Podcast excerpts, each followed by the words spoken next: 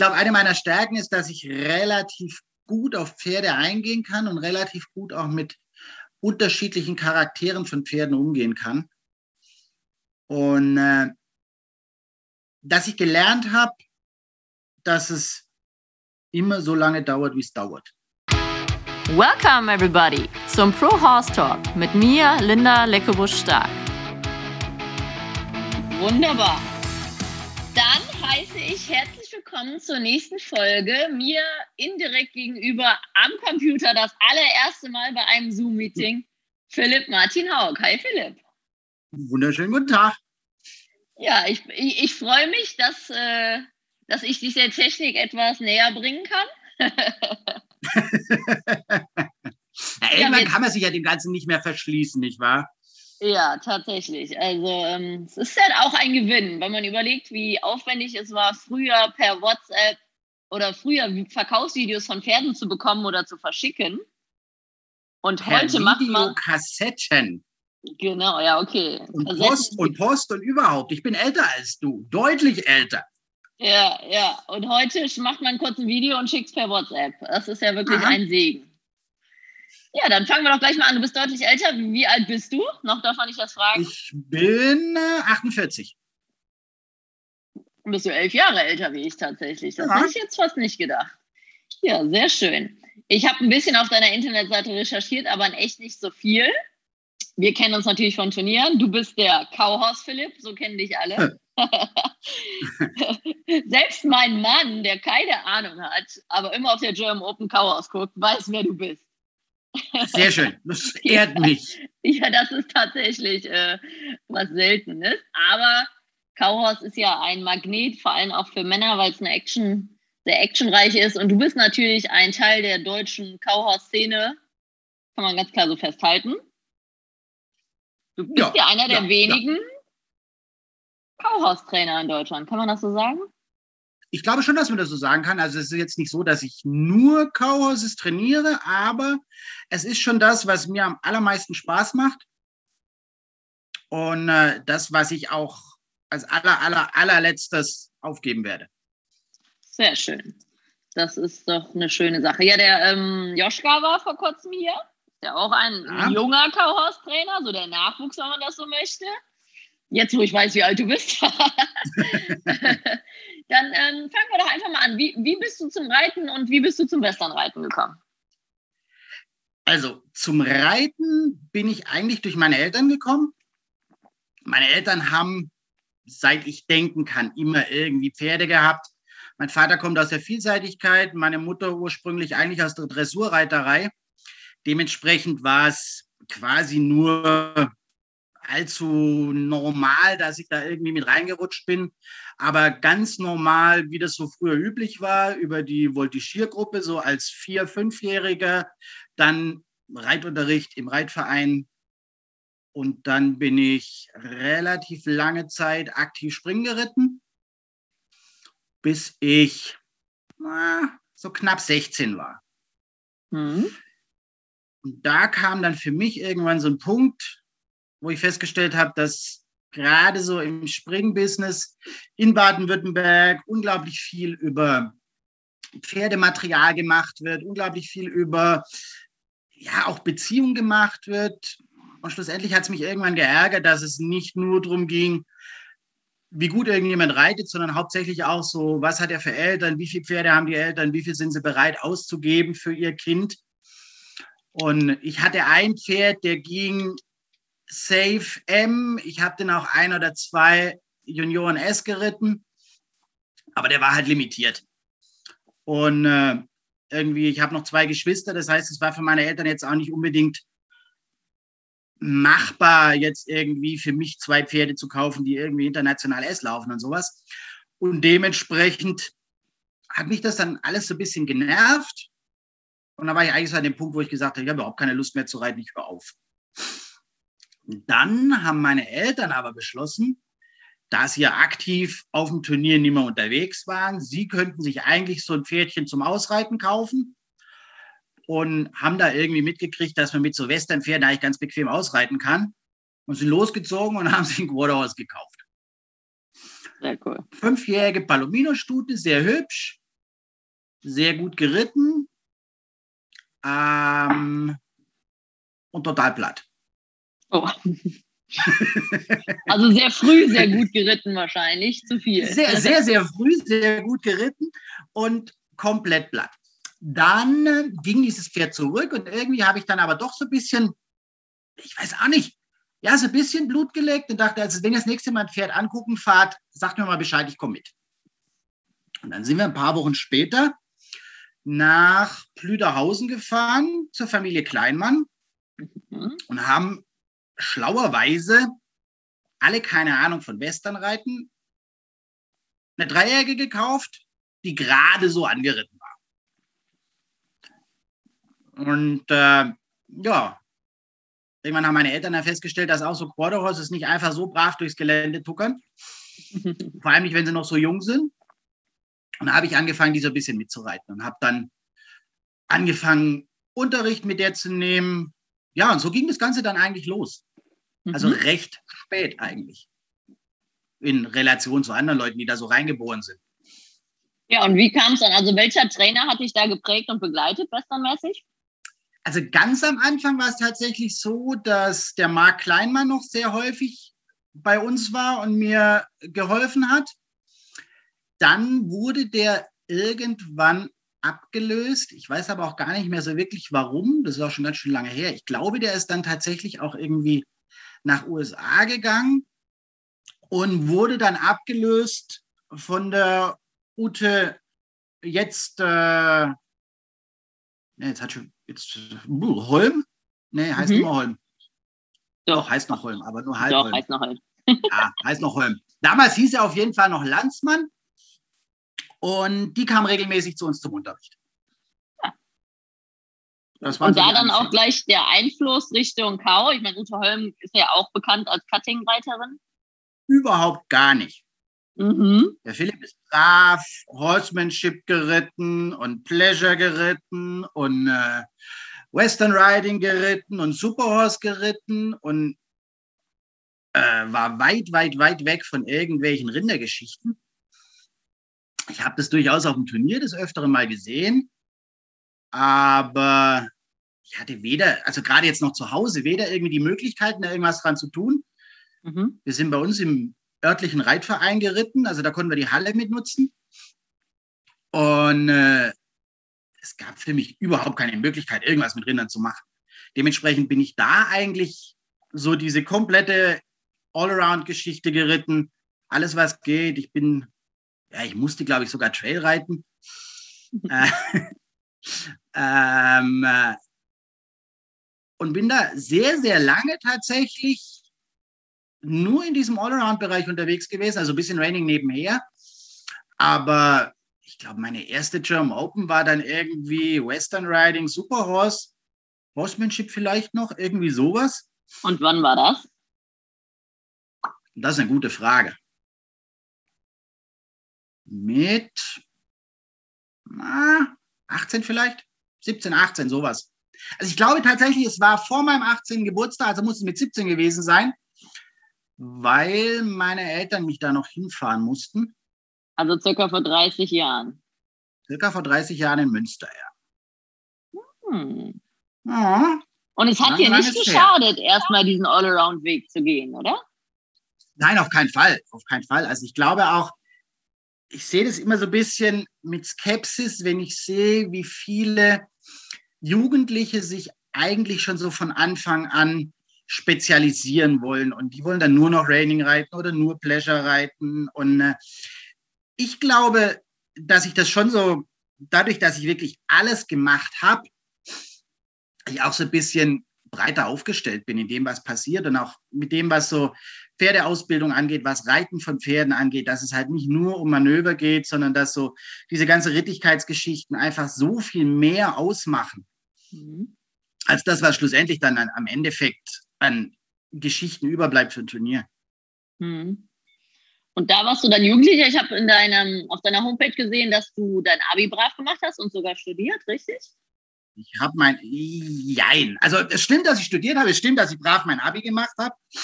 Ich habe dann auch angefangen zu studieren. Ich habe, äh, ich glaube, drei Semester Sonderpädagogik studiert was mir heute in meinem Beruf immer noch unglaublich viel hilft.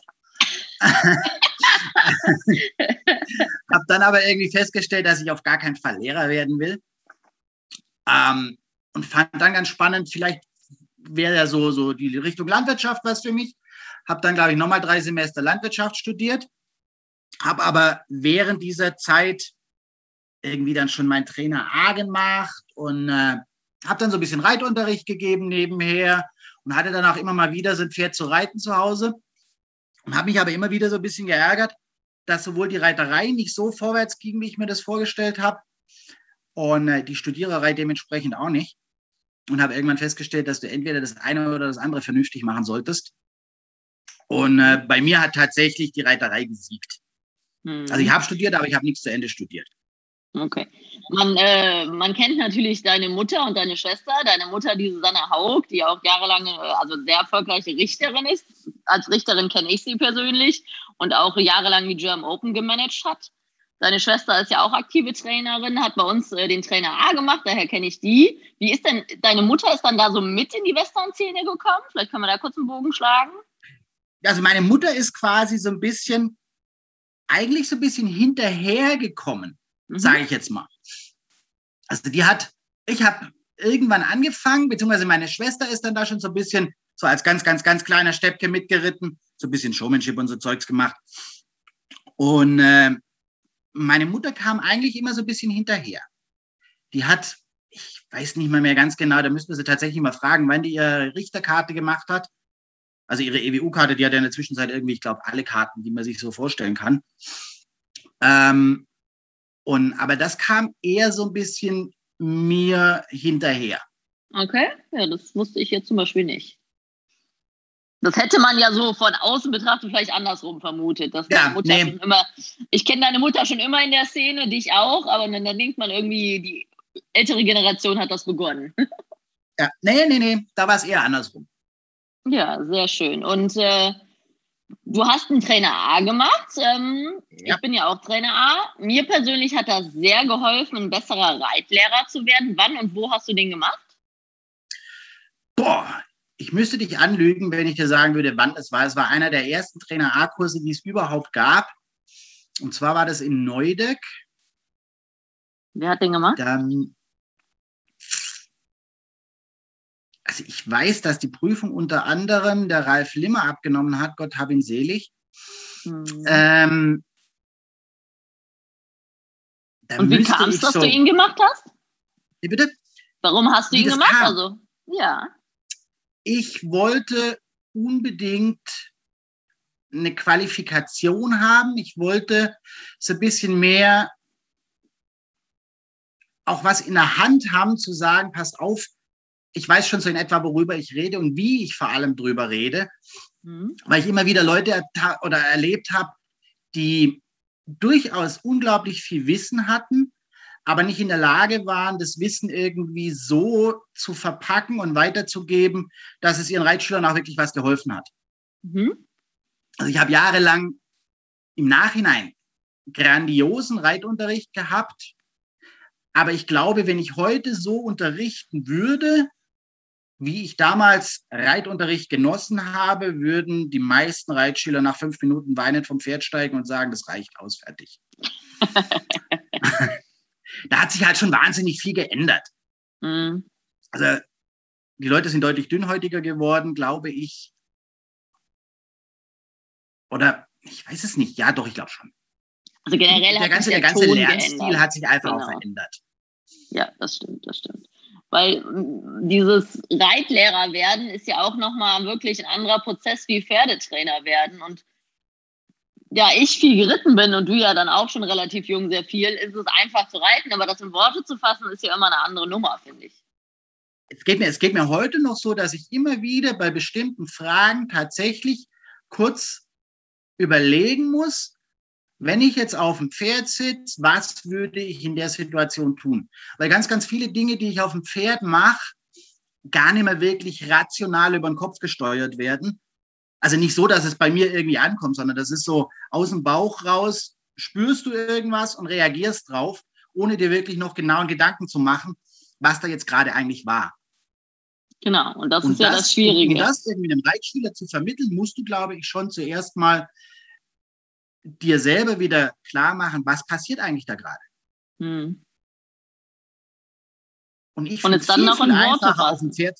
Genau, ich finde es viel, viel einfacher auf dem Pferd zu sitzen und zu spüren, was passiert da gerade und was will das Pony mir gerade erzählen, als irgendwem was zu erklären.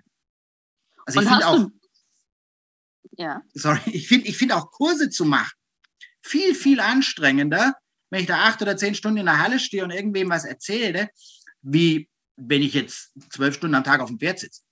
Hm. Hast du denn da, merkst du von deinem Studium zu, also von der Pädagogik, also Pädagogik ist ja auch eine Pädagogik und gerade ein Reitschüler ist ja auch die Frage, welchen Reitschüler du da stehen hast. Ne? Der eine braucht straight so wie es ist, der andere muss es vorsichtig sagen und mehr die Hilfen erklären, detaillierter. Hat dir das irgendwas gebracht, würdest du sagen, um vielleicht ein bisschen besser auf die Menschen eingehen zu können?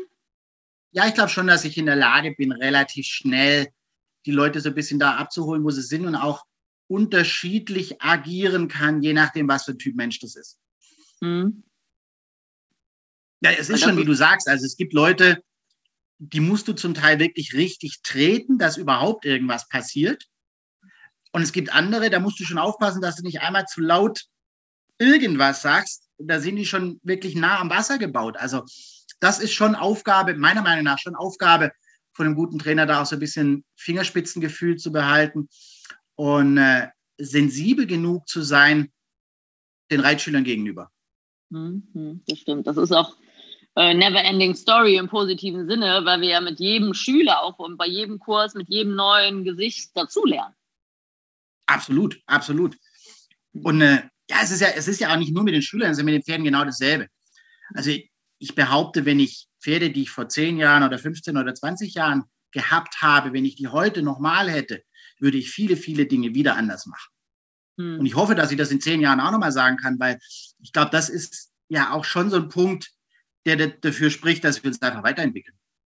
Total. Also das ist ja das Schöne an unserem Job. Ich meine, ich wiederhole mich. Leute, die ein paar Mal schon ein paar Folgen gehört haben, dass wir nie fertig sind. Jedes Pferd, jeder Reiter, jede neue Disziplin oder jede Qualität, die, die steigt ja auch in den Pattern etc. und so. Das, das ist ja, man ist ja nie fertig. Nö, nö. Aber das ist auch gut so. Ja. Und Gott sei Dank ist es auch alles nicht so einfach, sonst wären wir arbeitslos, sage ich. Wenn es jeder selber machen könnte. ja, auch das ist wohl wahr. Ja. Wann bist du denn dann, also dann hast du gesagt, du hast einen Trainerschein gemacht und musstest dich dann zwischen Studium und Pferde entscheiden. Und wann bist du dann Richtung Profi gegangen und wie lief das ab? Also das lief dann irgendwie so ein bisschen schleichend, noch während den letzten Zügen des Studierens, dass ich irgendwie immer mehr Reitunterricht gemacht habe, immer mehr in der Gegend rumgefahren bin und irgendwann beschlossen habe, eigentlich ist das so das, was ich machen möchte. Und dann war ich so ein bisschen auf der Suche nach irgendeiner Möglichkeit, so ein bisschen stationärer zu werden und irgendwo in Baden-Württemberg Pferde zu trainieren. Mhm. Was sich als äußerst schwierig erwiesen hat zur damaligen Zeit, weil es irgendwie keine Reitanlagen zu pachten gab und auch nicht so wirklich das gab, was ich mir so vorgestellt habe. Und äh, da kam dann tatsächlich durch Zufall eines Tages meine Mutter nach Hause und hat gesagt, du pass mal auf, in Brandenburg gibt es einen, der sucht einen Trainer. Mhm. Sag ich, pass mal auf, Mama, Brandenburg ist irgendwie ganz, ganz, ganz weit weg. Und äh, ich kann mir nicht vorstellen, dass es in Brandenburg irgendwie Reitanlagen gibt. Und äh, ich kann mir auch nicht vorstellen, dass es da irgendwie vernünftige Pferde gibt. Und eigentlich will ich da auf gar keinen Fall hin.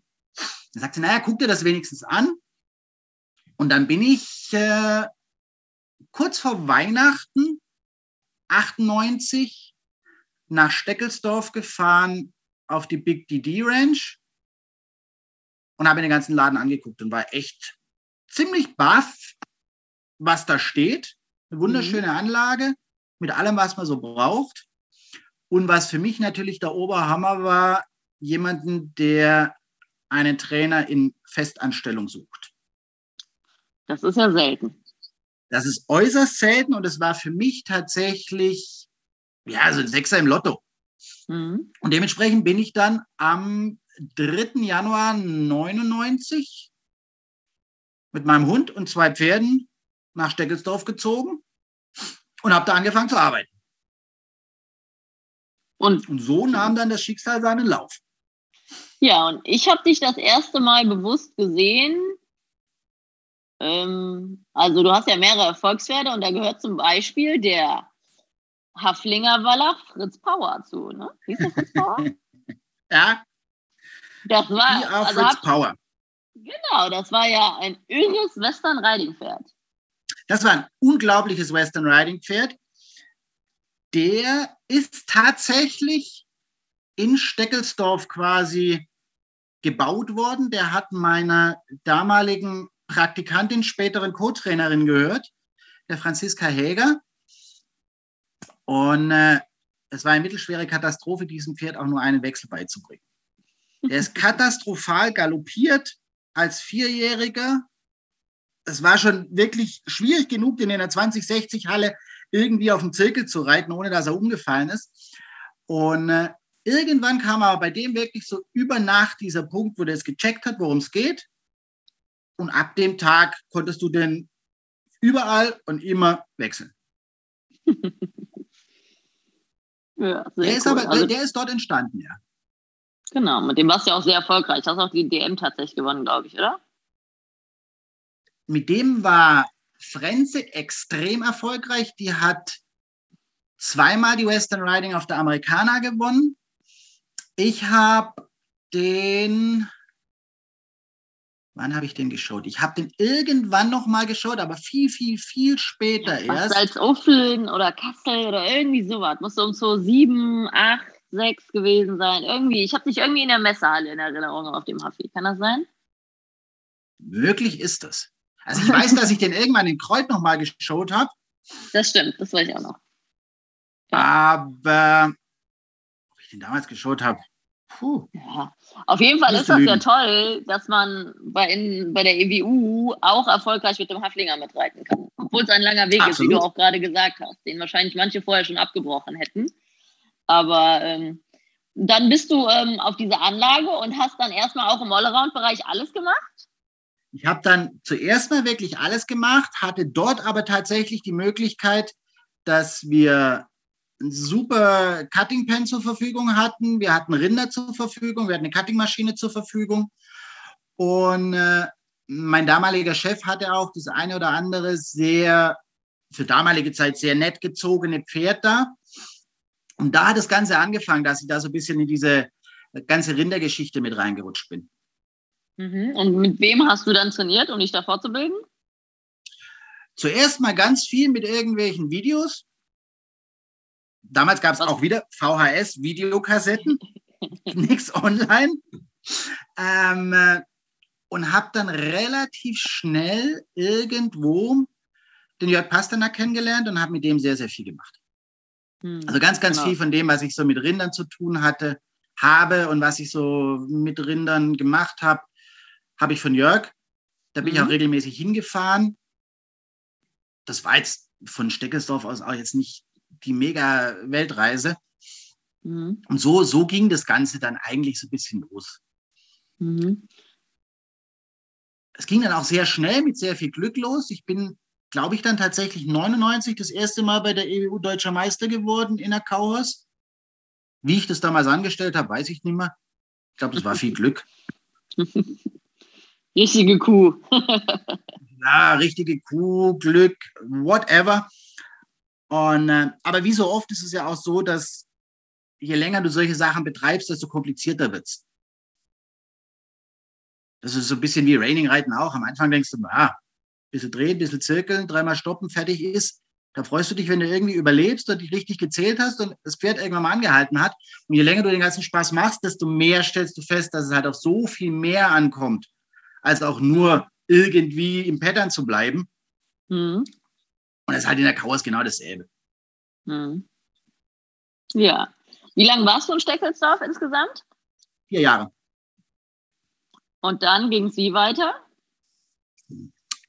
In Steckelsdorf ging es, also nach Steckelsdorf sind wir dann damals, ja, also Simone kam dann quasi drei Monate nachdem ich in Steckelsdorf war, kam die nach. Dort ist auch unser Sohn auf die Welt gekommen. Ja. Dann sind wir nach vier Ehefrau Jahren, oder Lebensgefährtin? Immer noch Lebensgefährtin. Okay. Genau. Er hat einen anderen Nachnamen, ne? Genau. Genau, genau. Ah, wir sind dann von Steckelsdorf aus nach Buchholz. Das war gar nicht so weit weg. Das war gefühlt, also was wäre das gewesen sein? 60 Kilometer weg. Immer noch in Brandenburg, in der Nähe von Belitz. Und zwar hat sich das so ein bisschen ergeben. Dort gab es eine komplette Anlage zu pachten. Und wir haben einfach gesagt, wir haben in der Zwischenzeit so viele Kunden auch dort aus der Gegend gehabt, dass wir gesagt haben, wir bleiben eigentlich dort oben. Mhm. Und dann waren wir ja, vier Jahre in Buchholz. Und arbeitet Simone auch mit im Betrieb? Simone ist gelernte Bankkauffrau, hat dann ihren Pferdewirt gemacht, ist jetzt Pferdewirtschaftsmeisterin, mhm. hat in Buchholz komplett bei mir mit im Betrieb gearbeitet, ist jetzt aber wieder in der Bank worüber wir sehr, sehr glücklich sind, weil das Ganze das ein bisschen entspannter macht, wenn einer von beiden noch was Vernünftiges tut. Ja, und ist ja auch schön, wenn sich einer so gut mit Zahlen auskennt. Ne? Das hilft durchaus auch, ja. Ja. Und dann ähm, bist du aber irgendwann wieder zurück nach Bayern gekommen, richtig? Jawohl, dann waren wir, dann sind wir von, waren wieder vier Jahre in Buchholz, sind von Buchholz aus dann ganz dicht an die Grenze von Berlin nach Sputendorf gezogen. Mhm. Sind da quasi abgeworben worden von dem damaligen Besitzer dieser Anlage, der uns da auch sehr, sehr viel, wie nennt man sowas? Ja, der uns ein gutes Angebot gemacht hat und haben da sehr, im Nachhinein würde ich sagen, es ist ein bisschen blauäugig dahin, aber das ist alles nicht schlimm. Das hat sich alles so, das ist immer, alles ist immer gut für irgendwas. Waren dann vier Jahre in Sputendorf. Mhm und haben dann aber irgendwann festgestellt, dass es so nicht mehr funktioniert. Das ging dann auch menschlich irgendwann zwischen uns nicht mehr wirklich so, wie es sollte. Mhm. Und äh, standen dann irgendwie Anfang März, Ende Februar, Anfang März da mit 18 Trainingspferden, einem Kind, einer Frau und wussten, am 15. müssen wir ausziehen. Oh. oh. Und ich hatte keine Ahnung wohin. Wirklich gar nicht. Und dann bin ich irgendwie durch den Stall gelaufen und dann ist uns, wir haben irgendwie eine Zweijährige damals auf dem Herzoghof gekauft, mit der ich dann 2008 die Chaos Futurity auf der Amerikaner gewonnen habe. Und äh, als ich so vor deren Box stand, ist mir irgendwie eingefallen, dass ich Ewigkeiten schon nichts mehr vom Herzoghof gehört habe. Und habe dann angerufen und Petra hat dann gesagt, na, eigentlich will sie nicht verpachten und eigentlich möchte sie überhaupt keinen mehr haben, weil das alles irgendwie nicht so wirklich funktioniert hat bisher. Aber er soll noch mal vorbeikommen, können uns das wenigstens mal angucken. Und dann haben wir uns verstanden und das ging sehr schnell. Und Petra hat es dann tatsächlich möglich gemacht, dass wir innerhalb von zwei Wochen mit Sack und Pack dort unten einziehen konnten. Genau. Und das ist nördlich in Bayern irgendwo, oder? Wo ist das genau? Das ist quasi ganz, ganz, ganz oben bei Hof um die Ecke. Also wir sind nicht mehr in Bayern, wir sind in Sachsen. Ah. Tatsächlich im Vogtland. Aber das ist direkt an der Grenze. Also wir sind so in diesem Dreiländereck, Bayern, Sachsen, Tschechien. Okay. Also wenn man das Pferd auf dem Außenplatz ein bisschen größer, einen Bogen rennt, ein bisschen den Platz verlässt, ist es quasi schon fast in Tschechien. Und bist du da jetzt, äh, hast du gepachtet? Bist du selbstständig oder? Die Anlage haben wir gepachtet. Also wir haben, was heißt in der Zwischenzeit, einen Teil der Anlage gepachtet. Wir haben die Reithalle, einen Stall mit 25 Boxen, Sattelkammer, Waschplatz, unser Schnickschnack, ein Cutting Pen und einen großen Außenplatz und koppeln dort gepachtet. Mhm. Und wohnen quasi Luftlinie anderthalb Kilometer von der Anlage entfernt. Super. Auf einem alten Drei-Seitenhof, den wir vor ah, fünf oder sechs Jahren gekauft haben. Sehr schön. Und wie viele eigene Pferde habt ihr? Oh, es, immer, es sind immer zu viele.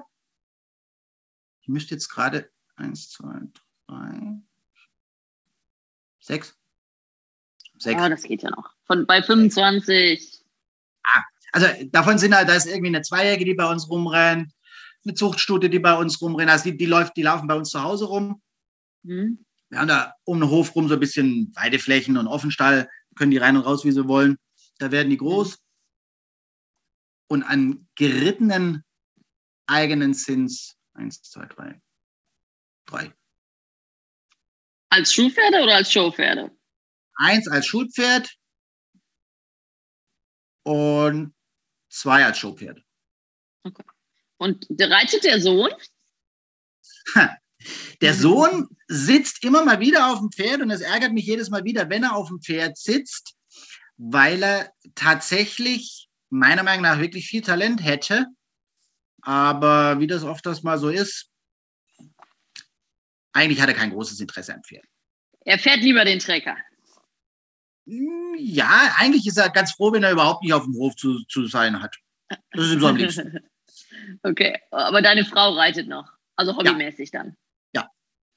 Okay. Ja, sehr schön. Das heißt, da bist du jetzt angekommen, da seid ihr zufrieden und von da aus praktiziert ihr jetzt. So sieht's aus. Da werden wir alt werden und. Wie sieht denn so ein Alltag bei dir aus? Oh, also ich fange normalerweise um acht an, bin um acht im Stall. Bis dahin hat der Julian schon gefüttert und quatscht dann kurz mit Julian durch, was für so, was so Priorität hat, wer was macht. Also Julian ist mein wichtigster Mitarbeiter, Co-Pilot. Und äh, ja, der quatscht mal kurz durch, wer was macht, wer wofür Priorität hat und dann legen wir los und reiten und reiten und reiten. Und wenn wir fertig sind, sind wir fertig. Mhm. Wir machen relativ wenig Unterricht zu Hause mhm. und äh, haben keine Einsteller, also so gut wie keine Einsteller und haben dementsprechend einfach die Option, wir können wirklich den ganzen Tag machen, wie wir wollen, müssen auf nichts Rücksicht nehmen und auf niemanden Rücksicht nehmen und können so eigentlich ziemlich cool den Tag verbringen. Es ist halt immer so ein bisschen eine Absprachengeschichte, wenn es um irgendwelche Kleinen geht, ums Anreiten geht. Wir machen das halt in der Zwischenzeit ganz, ganz häufig mit Handpferd, weil es sich am aller, aller einfachsten macht und am besten, meiner Meinung nach, am allerbesten funktioniert und am stressfreisten für die Kleinen. Machen wir genauso. Und äh, das sind so die Sachen, die wir halt zusammen machen. Die machen wir meistens morgens. Mhm. Und dann reitet jeder seine durch. Und wenn wir fertig sind, sind wir fertig. Also habt ihr so 15 bis 20 Berittpferde und er sagt, wir sind ja keine Einsteller in dem Sinne, aber sind ja schon Einsteller, aber jetzt nicht Kunden, ja. die regelmäßig kommen. Genau, genau. Genau. Das ist natürlich, das ist natürlich, wenn man keinen Termin hat mit Kunden, ist man ja sehr flexibel in seiner Handhabung. Ob man morgens, mittags, abends reitet, ist ja dann relativ. Das ist der riesengroße Vorteil. Das heißt, wir können natürlich auch im Sommer, wenn es mal wirklich richtig knacke heiß ist, gab es auch schon öfter mal Phasen, wo wir gesagt haben, wir fangen um vier morgens an, reiten bis um neun und mhm. machen dann Tage über gar nichts und fangen dann mhm. abends um sechs wieder an oder so. Ja, also das ja, ist halt genau. so, wie es sich gerade ergibt. Genau. Und dann Unterricht gibst du in Form vor allem von, von Kursen? Ich mache viele Kurse außerhalb. Bei mir zu Hause Kurse mag ich nicht. Warum auch immer, ich weiß es nicht. Ich kann es auch nicht wirklich begründen, aber irgendwie ist es nicht so meins. Ich fahre lieber irgendwo anders hin, mache dort Kurse, fahre wieder nach Hause, mache dort meine Pferde. Mhm. Ich habe immer so das Gefühl, ich habe ein schlechtes Gewissen, wenn ich zu Hause bin und meine Pferde trotzdem nicht geritten kriege. Das ist nicht ganz so schlimm, wenn ich irgendwo anders bin. Ja, ja. Ja, sehr schön. Da haben wir doch jetzt schon einiges über deinen Werdegang erfahren. Dann äh, hast du, warst du keinmal in den USA zum Trainieren de facto? Ich war nie lange in den USA zum Trainieren. Ich bin da immer mal wieder gewesen, hauptsächlich irgendwie um Pferde zu probieren und so Zeugs und dort auch so ein bisschen zu reiten, aber nie lange ich habe hier alles mitgenommen, was ging an Kursen mit allen möglichen Leuten. Mhm. Also wirklich ganz ziemlich breit aufgestellt. Von, was weiß ich jetzt, Matt Mills über den Fabani, über den Todd Crawford, über boah, John Slack und Boso war da. Also alles, was da irgendwie möglich war, habe ich mitgenommen und versuche ich nach wie vor mitzunehmen. Und äh, habe einfach auch immer wieder versucht, gerade auch sehr, sehr viel mit Jörg zu machen. Bin auch immer wieder hingefahren, habe den auch immer wieder meine Pferde reiten lassen. Und finde, das sind auch so Geschichten, die mir viel bringen, wenn da jemand anders mal drauf sitzt und sagt, hey, guck mal hier, das fühlt sich komisch an oder ich würde mal das probieren. Und mhm. äh, mache das auch nach wie vor sehr viel, zum Teil auch nur am Telefon, wenn ich irgendwas habe, dass ich irgendwelche Leute anrufe und frage, hey, wie machst du das? Mhm. Weil ich denke, man muss nicht immer das Rad neu erfinden. Es ist manchmal schlauer, einfach jemanden zu fragen. Ja, das stimmt. Kannst, hast du denn, also du hast gesagt, du hast viel mit Jörg Pasternak zusammengearbeitet, hast du denn generell so ein Idol oder Vorbild? Und wenn ja, warum?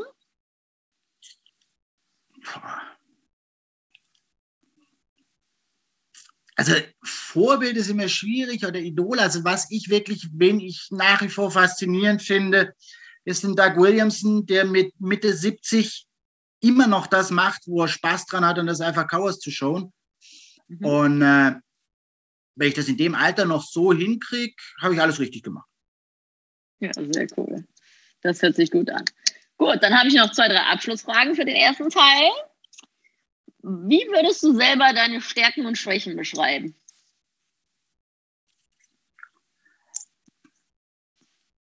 Ich glaube, eine meiner Schwächen ist manchmal, dass ich nicht kommunikativ genug bin, dass ich sehr häufig dazu neige, meine Pferde so ein bisschen, wie nennt man das, in Schutz zu nehmen vor Pferdebesitzern oder vor anderen Kritikern. Ähm ich neige dazu, mich vermehrt furchtbar aufzuregen über Unwissenheit auf dem Pferd und mit dem Pferd.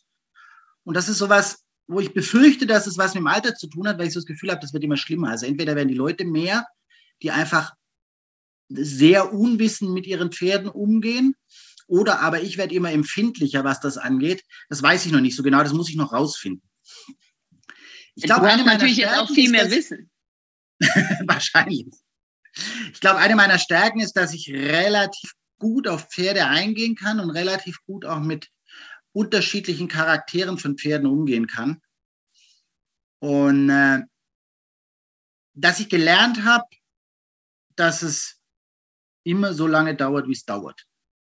Wenn es um Pferde geht, kann ich extrem geduldig sein, was ich sonst überhaupt nicht bin. Aber bei Pferden kann ich das ohne Probleme. Kommt mir etwas bekannt vor, muss ich ehrlich sein. Sehr schön. Dann, ähm, was wolltest du als Kind immer werden?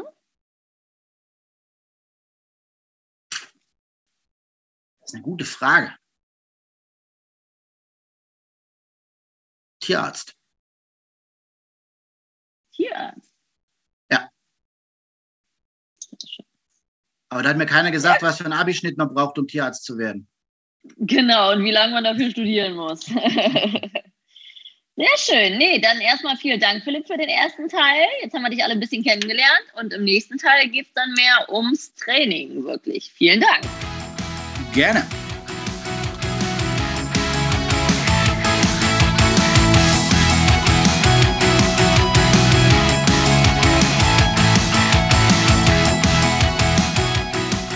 Hey, ich hoffe, du fandest diesen Pro Horse Talk genauso interessant wie ich. Wenn du noch mehr Infos brauchst, schau doch einfach mal vorbei auf meinen Seiten bei Instagram, Facebook oder unter leckebusch.com. Thanks for listening. Pro Horse Talk.